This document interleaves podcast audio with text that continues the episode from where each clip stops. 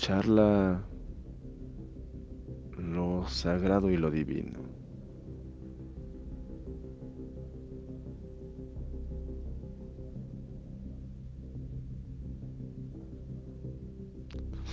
Hay una realidad evidente.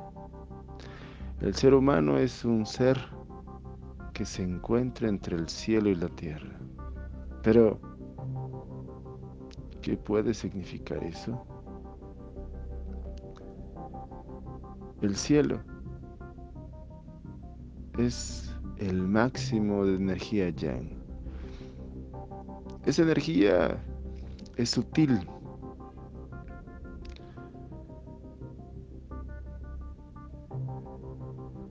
Podemos decir que esta energía es lo divino, es divina. Ahí está una fuerza inconmensurable, está la fuente, es el gran Padre, es Dios.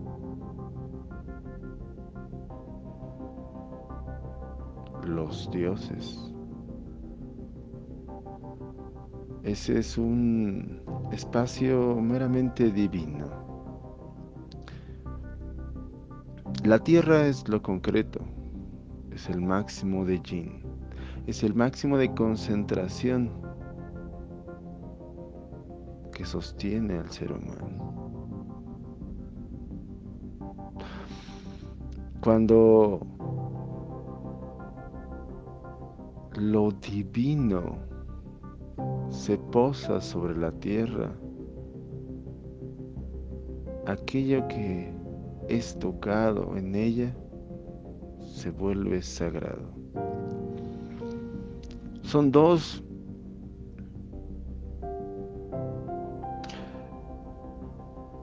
extremos, uno el de la expansión y otro el de la concentración. Por eso su unión es extraordinaria. Son dos energías diferentes. Son dos manifestaciones de la energía diferente. Entonces su unión es extraordinaria.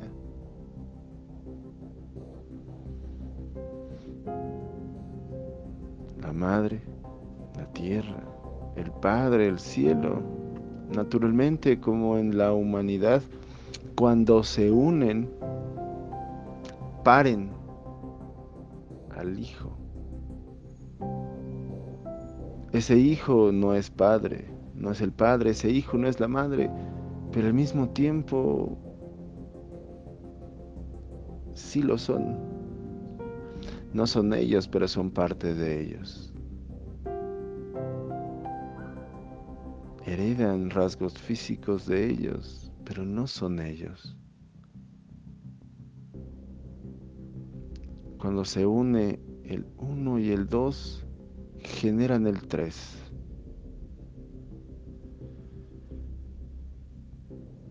Y el 3 tiene parte del 1 y del 2, pero además tiene elementos totalmente únicos. Entonces, de inicio,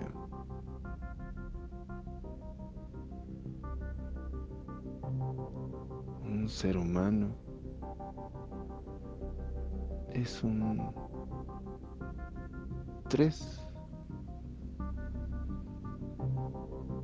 Es el receptáculo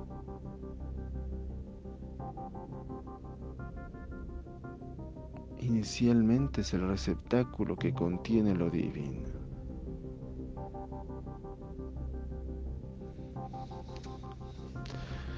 Son las uniones del cielo y la tierra son comandadas y guiadas por la mujer en el momento del embarazo. Son ellas las intermediarias. Son ellas sin saber cómo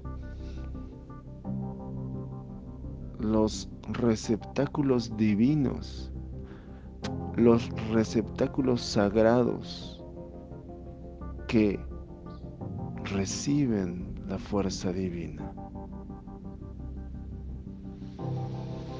Un embarazo es justamente eso, una mujer en pleno contacto con lo divino, materializando esa fuerza, procreando el tres.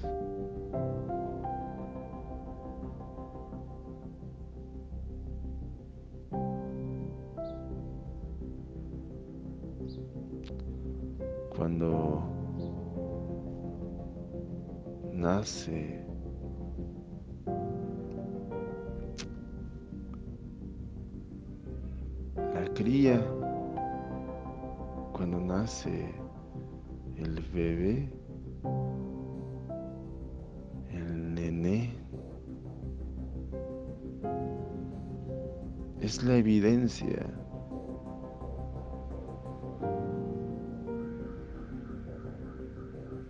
de esta unión entre el cielo y la tierra. Lo divino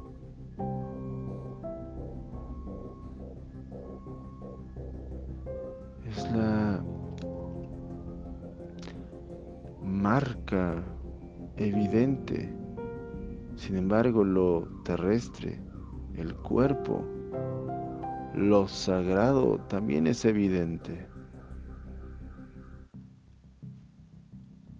Es extraordinaria la llegada de un nuevo ser. Es extraordinaria la perfección de un recién nacido. Es notoria.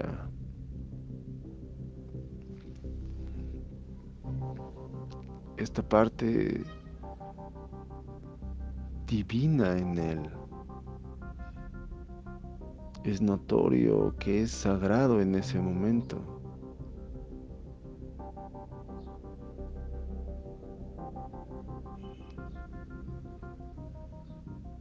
Y pese a la fragilidad de su cuerpo.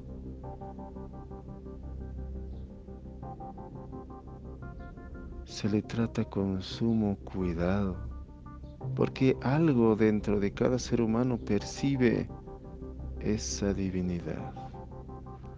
No solo es el miedo a lastimar, sino la pureza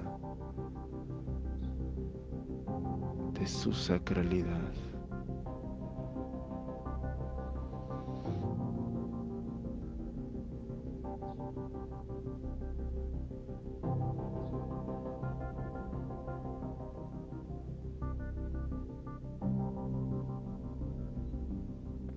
Ser humano.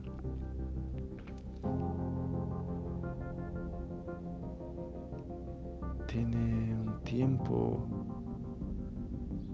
de gracia donde depende 100% de los demás, donde depende 100% de mamá o de papá o de quien sea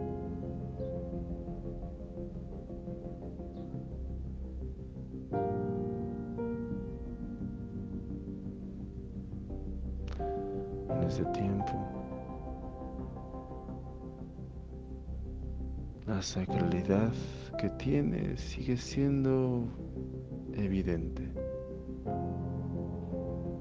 Sin embargo, el mundo, la dinámica del mundo, la vertiginosidad del mundo, la voracidad del mundo empieza a hacer estragos.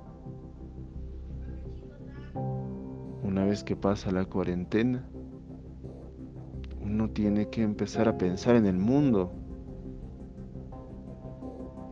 Además en el ser sagrado. Es tanta la fuerza del mundo que hace que se muevan los ritmos al nivel de ese mundo y se logran hacer cosas que incluso una mamá tenga que dejar a su cría sagrada en manos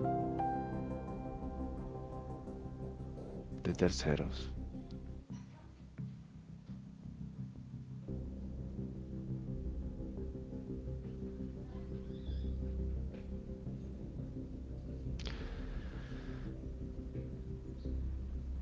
El ser sagrado poco a poco empieza a volverse un ser social y poco a poco empieza a haber una gran diferencia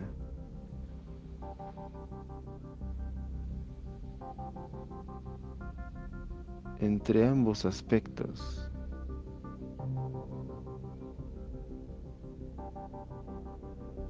El ser sagrado debe ponerse ropajes de sociedad y tiene que empezar a cumplir lo que la sociedad, lo que los adultos digan.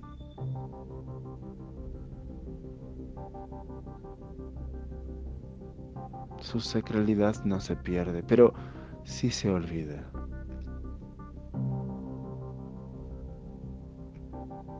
Lejos de pensar en la sacralidad, en la cría, uno se pone a pensar en las formas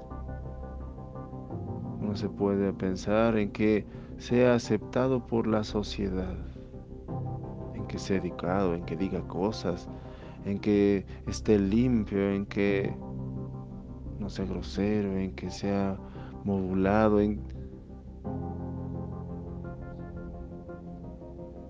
en que tenga armas para el futuro.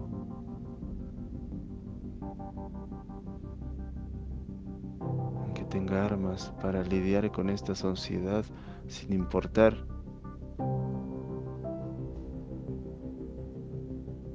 que se le esté cubriendo y opacando su sacralidad. Y lo sagrado en él es parte de la realidad, no es teoría, no son ideas, parte de su sacralidad. El meterlo a una sociedad hace naturalmente que olvide su sacralidad. El detalle de eso es que no debería haber problema. Es un proceso normal. Pero si después estuviera una etapa donde abiertamente tiene que rescatar su sacralidad y donde tiene que reconocer, donde se reconocería completamente y ese reconocimiento por completo incluye la sacralidad, por supuesto. Sin embargo, esta sociedad no tiene esas etapas, no permite estas, no permite el que se llegue a esta etapa porque los integrantes de esta sociedad crecen maduran socialmente, fisiológicamente, pero naturalmente no recuerdan su sacralidad. Vivimos en una sociedad que olvidó su sacralidad, por lo tanto no tiene en su horizonte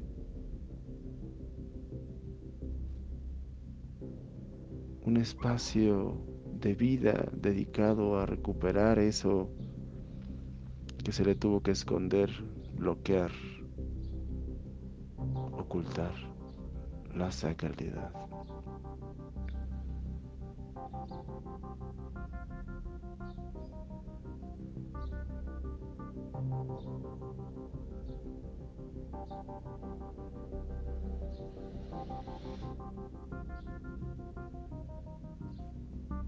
El problema de insertarlo en una sociedad ciega de sí misma, en una sociedad que solo piensa en el éxito, que solo piense en subsistir, resaltar socialmente. Es que deja de lado una parte fundamental del ser humano.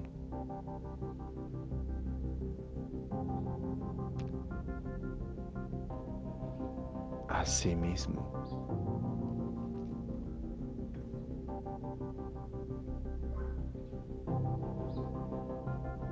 Sin embargo, la sacralidad está ahí.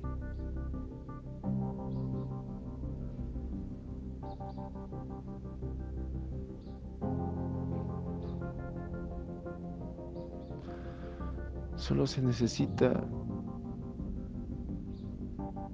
aprender a descubrirla, aprender a percibirla, aprender a aceptarla, aprender a vivirla.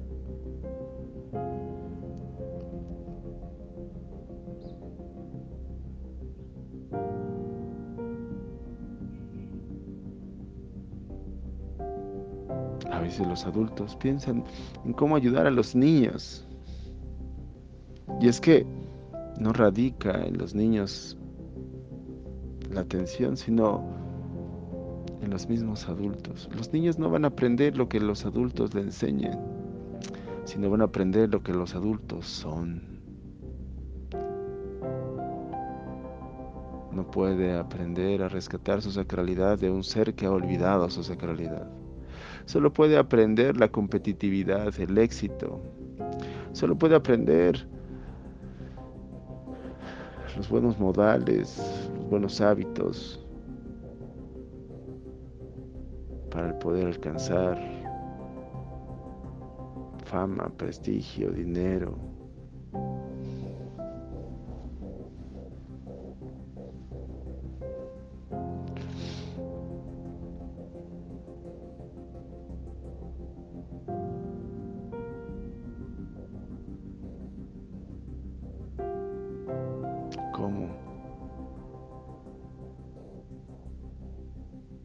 Rescatar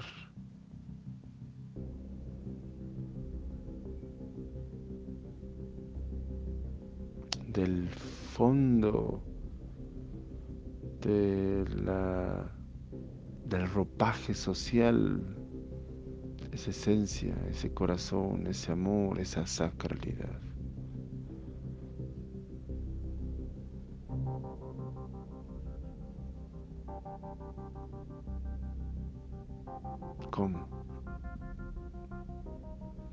Esto nos hace llegar a una evidencia.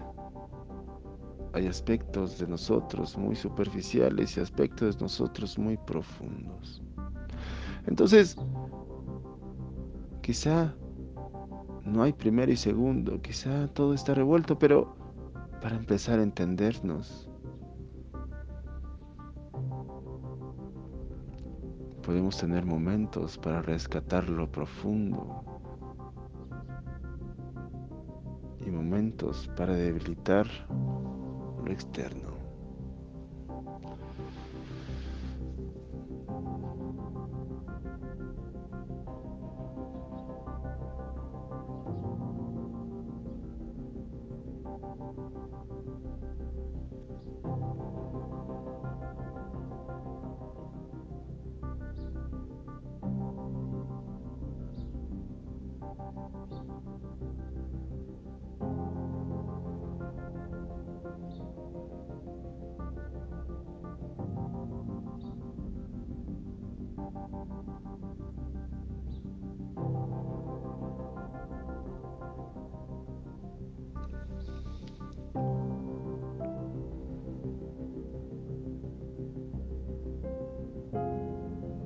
Una parte de nosotros que es importante escuchar, aprender a escuchar y aprender a valorar. Esta parte interna, sagrada, donde hay una comunión entre el cielo y la tierra, donde hay una comunión entre el Padre y la Madre dentro de cada uno de nosotros. Este aspecto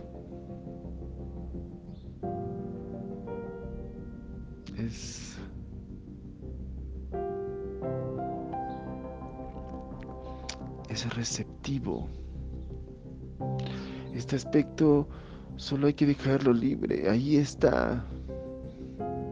Es como el sol. No hay que hacer nada para que salga. Salvo dejarnos percibir, salir de casa, pues ah, parece que tenemos que hacer algo. Salir de casa para percibir el sol, pero el sol sale. Si acaso hay que hacer cosas internas, recorrer las cortinas para que entre el sol, abrir las ventanas para que entre el sol. Es decir, esta parte receptiva no significa inactividad. El ser humano no es pasivo. El ser humano es receptivo y dentro de la recepción es necesario hacer algo. Cuando alguien te da dinero, necesitas hacer algo. Estirar la mano, ir al cajero, cambiar el cheque. Es decir, no significa inactividad, significa un movimiento interno. Y entonces no hay que hacer nada externamente para que salga el sol. Pero sí tenemos que hacer algo para percibir el sol. Eso es receptivo. Lo sagrado está en nosotros. Ahí está. Solo hay que recorrer la cortina para percibirlo. Solo hay que estirar la mano para obtenerlo.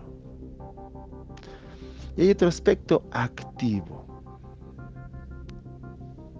Todo esto humano que nos enseñaron, todo este condicionamiento humano que nos vuelve mecánicos, automáticos, reactivos, exige una acción activa.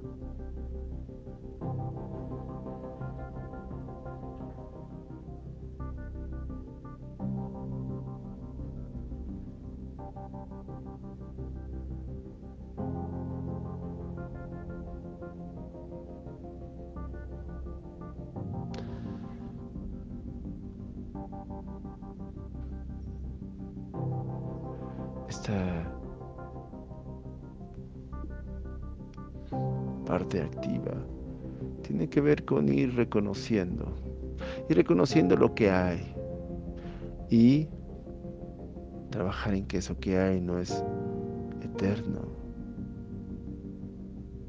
Uno de los grandes problemas del ser humano es que se cree eterno, se cree inamovible. Así soy y qué. Entonces la primera parte tiene que ver con así no soy que hoy soy así, pero mañana seré diferente, puedo ser diferente. De hecho soy diferente, fisiológicamente soy diferente. Y entonces desde ahí nosotros podemos empezar a aflojar esta cáscara que nos cubre y que no nos deja llegar a la esencia. Y podemos empezar por aceptar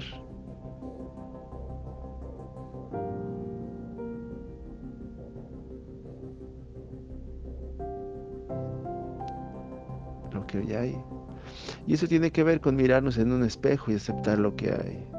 No estoy diciendo lo que nos gusta, lo que no nos gusta, sino lo que hay.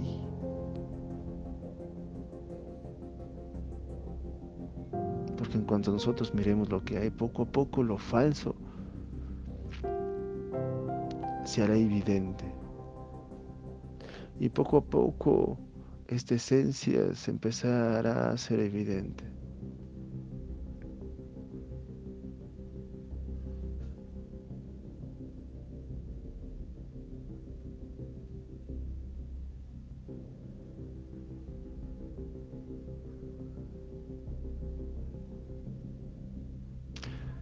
Es importante en ese sentido cantarnos nuestras verdades, pero no solo lo que percibimos de las verdades, sino descubrir nuestras grandes verdades. No la pasamos en la vida caminando sin darnos cuenta cómo somos. Solo podemos irnos dando cuenta de cómo nos insertamos en la sociedad, es porque es evidente, pero no de cómo somos.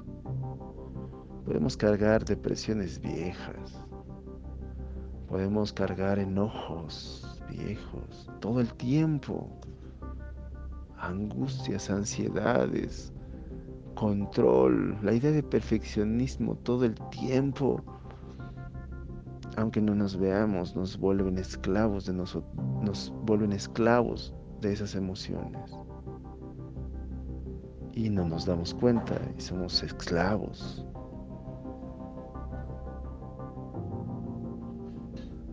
Entonces, esta parte externa perspectiva es innecesario empezar a darnos cuenta de que somos esclavos y de qué somos esclavos, qué nos esclaviza. Es natural cuando se quita nuestra parte sacra, cuando es ocultada por lo social, forzosamente tiene que ser una fuerza gigante la que nos mantenga enclaustrados, la que nos mantiene prisioneros, la que nos mantiene esclavos. Y no son esclavitudes a la fuerza, son esclavitudes engañosas.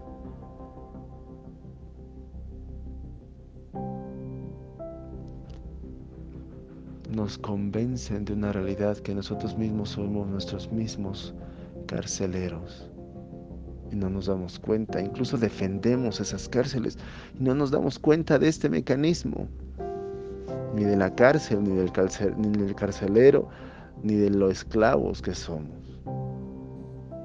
Entonces, bueno, la primera parte es reconocer este hecho si lo percibes. Pero si estás oyendo este audio, lo más seguro es que percibas algo de esto. Tal vez no tan crudo como te lo estoy diciendo, pero percibes algo de esto. Y lo puedes ver sobre todo con tus subordinados, sobre todo con tus hijos, cuando pierdes el control, cuando eres súper súper severo, severa, súper intolerante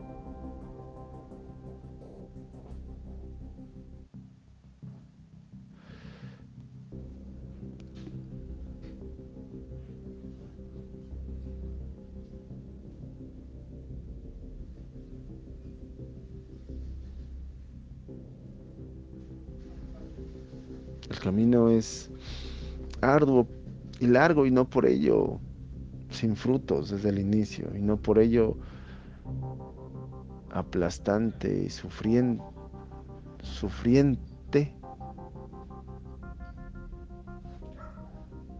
Qué bueno que sea largo, qué bueno que tengamos que caminar para poder deleitarnos con la vida.